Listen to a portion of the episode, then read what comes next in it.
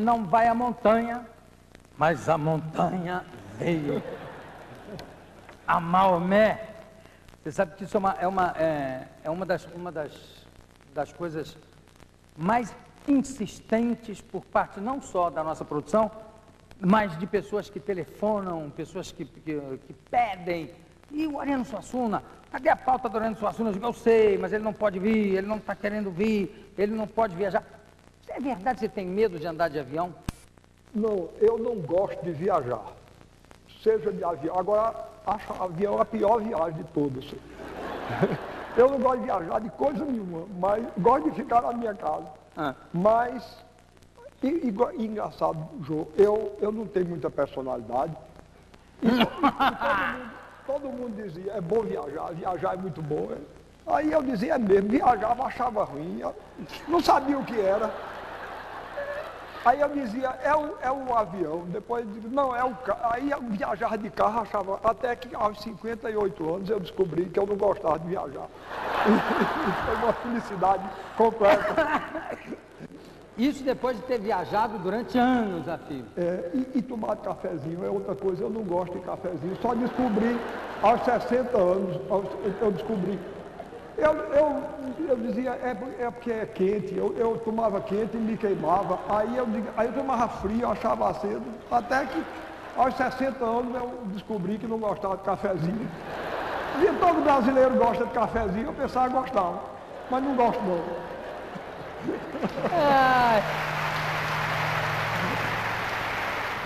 Ah, Ariano, ah, eu queria falar, queria falar um pouquinho do romance da Pedra do Reino, que é um livro esgotado há 20 anos. Um livro sensacional, um livro que é um marco na nossa literatura. Quando é que vai haver uma, uma reedição? Olha, João, é um pouco culpa minha. É, eu sou meio complicado nesse negócio de edição. É, por um lado, aconteceu uma coisa desagradável. Eu até não gosto nem de dizer, porque parece que fui eu que dei o azar, mas o, o editor, o editor que, que editou a Pedra do Rei e quebrou. Não sei se foi por causa da Pedra do Rei, me quebrou. Aí, aí passou muito tempo sem editar, sem editar. Quando, quando agora ele se recuperou, aí eu estou inventando um outro romance e eu vou incluir a Pedra do Rei nesse romance. Aí é por isso que eu não tenho. E qual é a próxima editora que você pretende quebrar agora depois? Olha, eu ainda não tenho, não tenho editora escolhida. Ainda escolhida. É. Ó, eu vou pedir para a gente usar esse microfone mesmo, porque o outro está reverberando muito. Você se incomoda ou não? Não, não precisa tirar, não, ele desliga. Tuninho, corta ali e vamos em frente.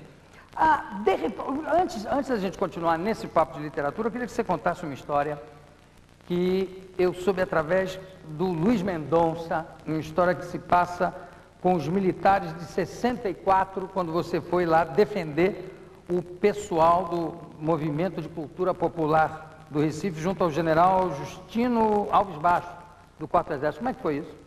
Não, olha, o, o, o, não foi o, general Justino, não. Não? Não. Eu me vali é, do fato de ser amigo do nosso querido crítico de música e de literatura, Andrade Murici. O irmão dele, mais moço, o general Antônio Carlos de Andrade Murici, É, é, tinha a fraqueza de gostar de música. E por aí a gente se tornou amigo dele. Então, quando os meus amigos, considerados na época subversivos, começaram a ser perseguidos, ah. eu fui lá falar com o general Murici e, e ele me atendeu é, várias vezes a, a, propósito, não só do Luiz Mendonça, como de várias outras pessoas. Hum, e aí resolveu, resolveu. Mas tem uma história, como é que se. O um negócio de chegar até os Estados Unidos, como é que é? Como é que se ensina um camponês? Tinha um texto do, do MCP que ensinava um camponês a chegar a pé nos Estados Unidos. Você está lembrado dessa história? Eu, me lembro. Era, isso foi uma das coisas de que acusaram o pessoal do MCP. Né? Ah, e o texto dizia o quê? Ah. O texto dizia, era, eu acho que era um negócio de vai, vai de, de posto S, imposto S, não é?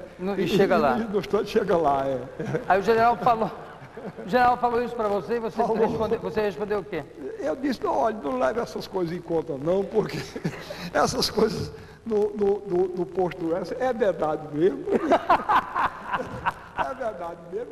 se, que se perseguiu os, os intelectuais somente por causa disso, não. Por causa de uma bobagem de gasolina. É, pois né? é. Mas já que você falou aí em, em história, deixa eu lhe contar uma história.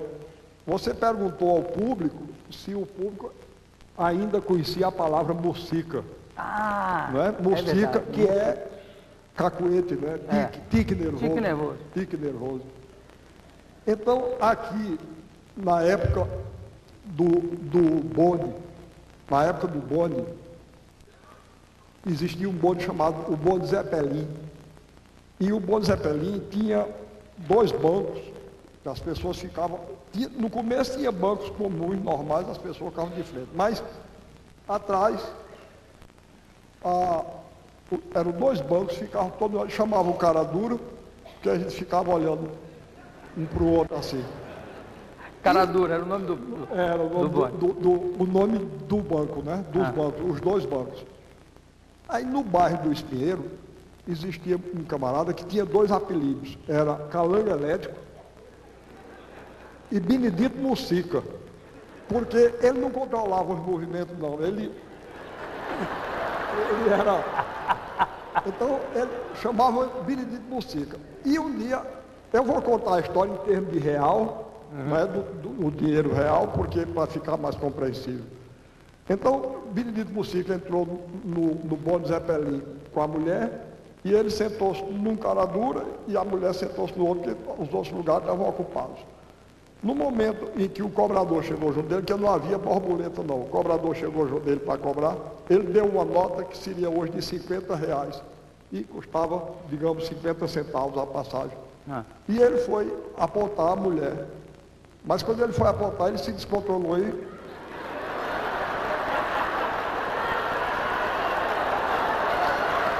Aí o, sujeito deu um, um real e cinquenta de troca, ele pagou o bonde todinho.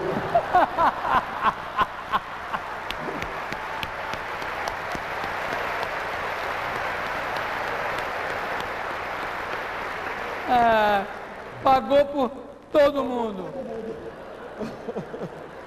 Hoje em dia não se usa mais essa expressão, essa expressão de Bom, música. eu uso, mas eu sou meio antigo, não é?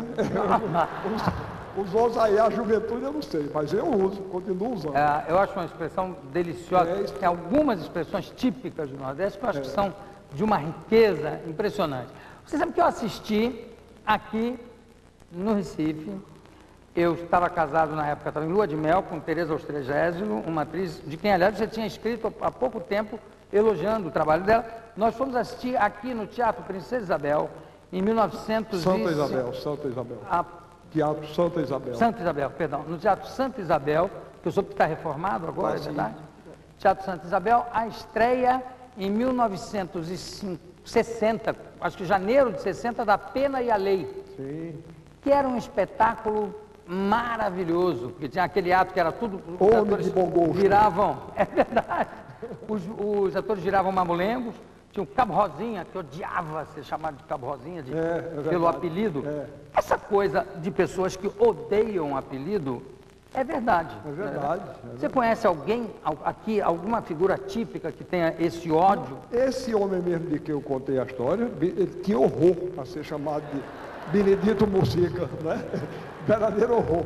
Tem outra história muito boa dele, João. Diz que o, o- uma vez na, era tempo de carnaval e ele entrou no bonde, novamente no bonde de Espinheiro, né? E ele vinha com a mulher dele, e era na, época que a- as mulheres têm um- uma coisa que varia muito a moda, né? E nesse tempo as mulheres tinham uma, uma, uma moda estranha, que a- aqui saiu uma espécie de, de platina feita às dragonas de Deodoro da Fonseca. E era, e era cortado embaixo, não é? Cortado embaixo. E a mulher dele era, não sei se, se, eu, se eu estou, era um pouco gorda. E, e Era gorda mesmo. é gorda, é, já eu vou dizer assim mesmo. Era gorda. Aí saiu um pouco assim da. Do corte. Aí lá vinha um, um bêbado, você falou em bêbado, aí lá vinha um bêbado. Aí quando viu aquela coisa saindo, deu a tentação, ele. Apertou mesmo. Deu um aperto. Aí Benedito Mucica puxou o revólver para atirar Mas a- aí ele. Pá! Atirou para trás. Aí disse que viu um bombeiro, viu um bombeiro subindo no ônibus, arrancou aquele, aquele calango do chapéu do. Aí o bombeiro saiu da carreira e disse que chegou lá no quartel dos bombeiros e disse, seu comandante, não deixe, não deixe bombeiro nenhum ir ao bairro do Espinheiro. Está uma perseguição aos bombeiros lá, horrorosa. Eu ia entrando. Não fiz nada, levei um tiro.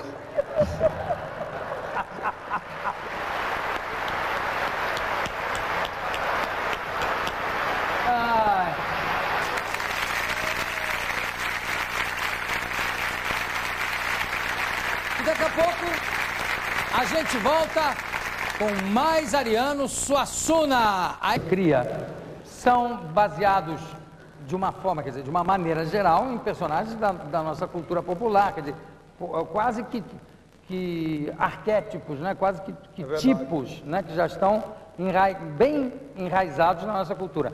Mas tem algum personagem que seja criado em cima de alguém que você tenha conhecido? Tem, tem, tem, João, muito. Eu, eu às vezes eu, eu me baseio em, em personagens da literatura de cordel, né? Às vezes, mas às vezes me baseio em pessoas reais. O Chicó, da- do Alto da Compadecida, existiu, morava em Itaperuá, minha terra, no sertão da Paraíba, e se chamava Chicó. Eu botei o nome dele, nome mesmo. o nome dele mesmo. Era uma E figura. ele ficou sabendo disso, dessa homenagem? Não, não eu, eu, eu procurei me certificar. Ele já tinha morrido quando eu. Eu, eu, eu tive mais liberdade por causa disso. Mas, viu? Olha, Chicó tem umas histórias ótimas. É, é, ele uma vez, repare que coisa, para nós todos, para Denise, para você, para mim, para todos nós que somos do campo da arte, isso é uma história maravilhosa porque mostra o direito do sonho e da fantasia sobre o real. Eu simpatizo muito com os mentirosos. Por causa disso, não é? Evide- Evidentemente, eu não gosto do mentiroso que mente para prejudicar os outros. Eu, Não, eu claro. gosto do mentiroso que mente por amor à arte. É? Porque- é?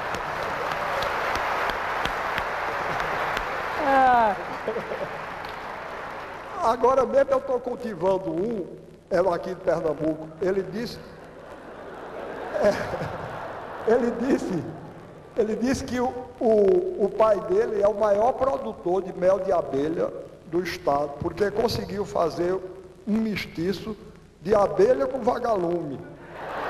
Fez um cruzamento de abelha com vagalume e o mestiço trabalha de dia e de noite à luz das velas. Ah, beleza isso, não é? Repare, não existe não, mas devia existir. É verdade. Mentiroso vai e inventa, não é? Tinha que ser inventado. Não é verdade? Pronto. Pois bem, aí Chicó, Chicó estava contando, ele gostava muito de contar história assim para um público. E ele, e ele, a gente começava a achar graça e aí ele começava a mentir mesmo. E, e ele começou a mentir, mentir. Aí quando ele estava bem entusiasmado, chegou um, um antipático, né? Um sujeito desagradável, aí disse, não, essa história não foi assim não. Eu estava lá e vi não foi assim não. Aí ficou aquele constrangimento assim, aí Chicó disse, tá vendo? Tudo bem, veja que coisa você fez. Agora estou eu constrangido, todo mundo constrangido, todo mundo sabe que eu minto. Ninguém reclama. Agora eu pergunto a vocês, me diga uma coisa, vocês preferem minhas mentiras ou a verdade desse besta? Aí o levou o levou, não é verdade, isso é o direito do sonho, hein? Não é o direito, o direito da arte. Claro. Não é verdade? A fantasia. A fantasia, o sonho. Quer dizer que ele era um grande. Foi o maior mentiroso que você conheceu? Foi você o conheceu? maior mentiroso que eu conheci, foi Chicó. E o, mais, o, ma- o maior e o mais lírico. O mais lírico Mais também, lírico, não mais é? lírico. Você estava me contando lá uma história maravilhosa do Camilo de Holanda, que também já morreu, acho que a gente pode contar. Pode contar, é. Não eu, pode? eu- eu não sei, você.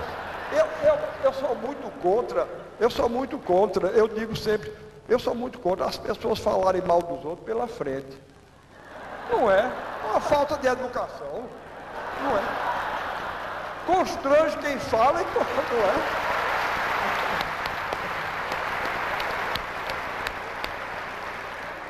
Constrange quem fala e constrange quem ouve. Não custa nada a gente esperar que a pessoa dê as costas. Não é verdade?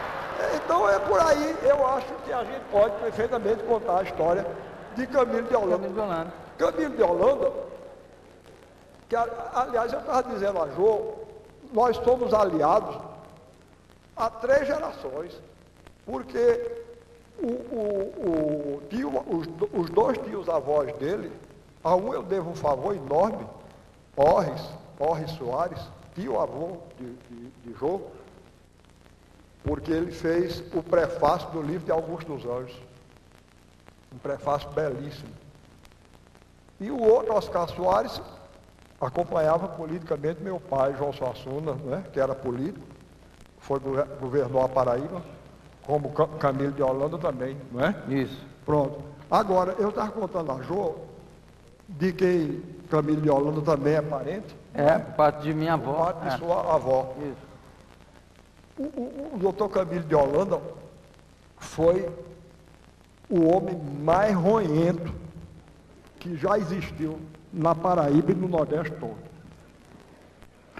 Era inimigo dele, os amigos não tinham defeito, os inimigos ele não via nenhuma qualidade, e se não tivesse defeito ele inventava.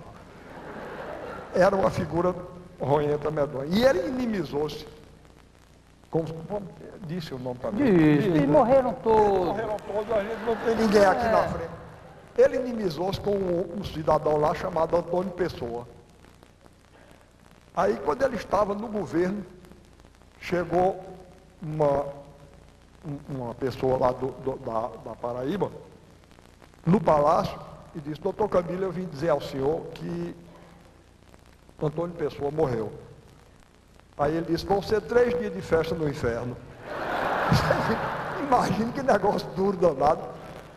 Aí o, o Ora, eu estava dizendo a João, hoje em dia, na Paraíba, uma palavra assim do, do governador tem uma repercussão enorme. Imagine naquela época.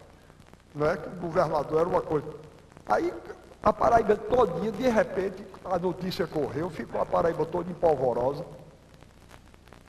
Aí o, o arcebispo da Paraíba, Dom Arnaldo, foi, foi lá no palácio. Chegou lá e disse, doutor Camilo, eu vim aqui falar com o senhor, porque está correndo uma história horrorosa. Aí estão dizendo que, quando comunicaram ao senhor a morte de Antônio Pessoa, é, o senhor disse que ia haver três dias de festa no inferno. Eu estou desmentindo em todo o canto, porque uma história dessa não é possível que seja verdade. Mas eu quero desmentir com o aval do senhor. Aí ele disse, não, Donaldo, pode demitir, porque eu, não, eu, eu não, não pronunciei uma frase absurda dessa. Eu não pronunciei uma frase absurda dessa e vou lhe dizer o motivo. Porque para a alma de Antônio Pessoa ir para o inferno, era preciso que ele tivesse alma. E aquele cachorro não tinha alma.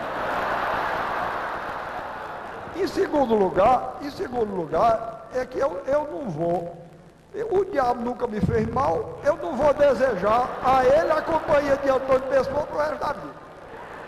Bom, isso foi mais ou menos em 1918, foi quando ele governava a Paraíba.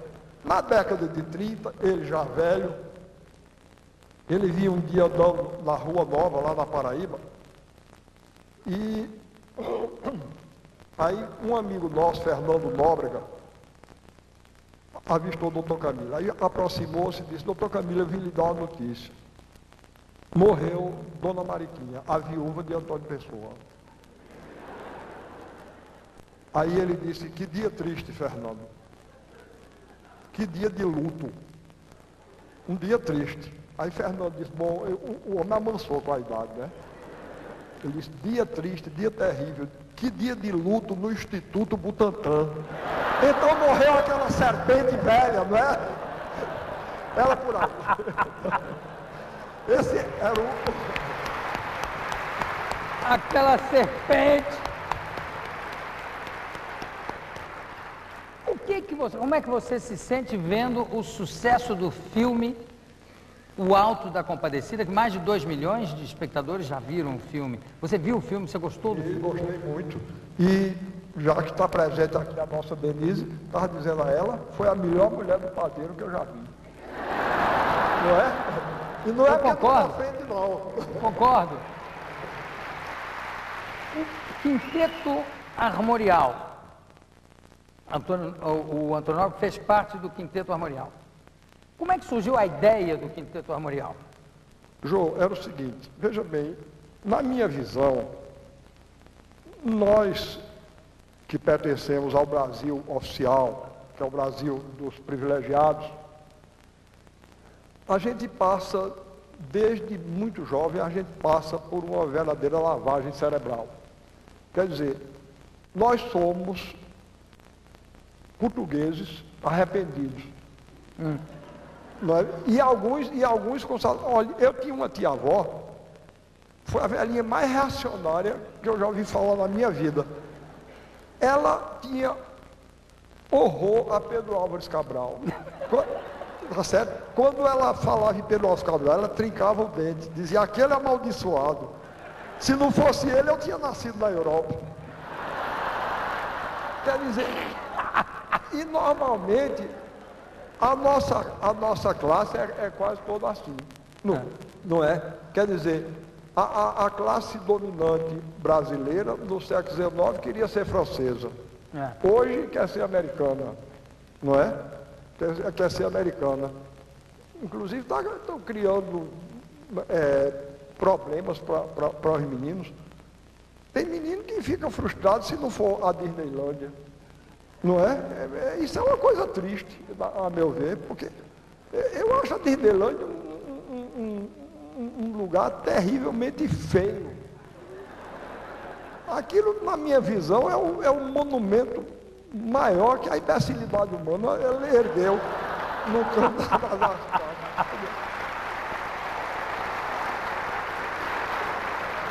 Eu nunca fui lá, não. Nunca fui, não, nem vou. Eu, eu, quando era jovem, dois amigos meus meteram na cabeça que eu tinha que fazer um curso na Europa. Arranjaram bolsa de estudo para mim, eu, me matricularam num curso lá em, já estava tudo certo. pronto. Quando um deles disse, não, você tem que ir, porque um escritor brasileiro não pode conhecer o Brasil sem ir à Europa. Eu disse, como é? que negócio de. Então, um escritor alemão, um jovem, não, não conhece a Alemanha sem vir ao Brasil.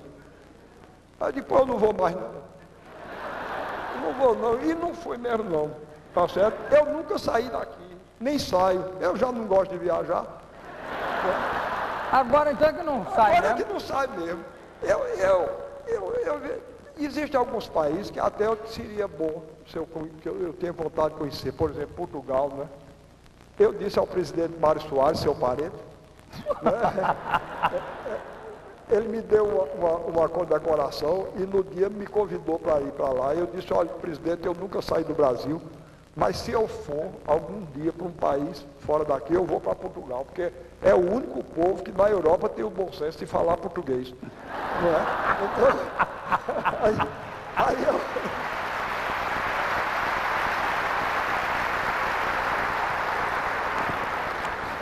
Pronto, de maneira que, que eu, eu, eu nunca fui lá, como eu estava dizendo, mas aquela minha filha que está ali, aqui, conversou com Denise sobre a, a, o, o, o, retrato falado, ah.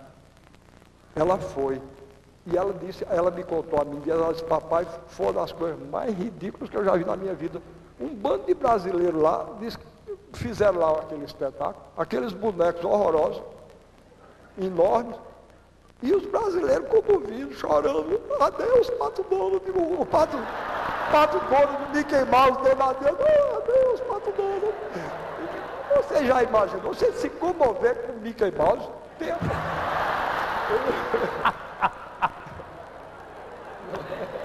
Ai, meu querido Ariano Suassuna, pô, ah, claro que a gente podia varar a noite aqui conversando. Quero agradecer demais de novo.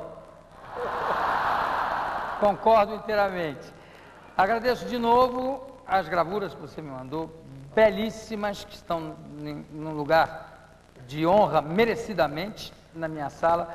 Agradeço esse papo, esse, essa, essa conversa uh, realmente, sabe, irretocável. Brigadíssimo pela sua presença aqui conosco. Ariano Suassuna. Uou!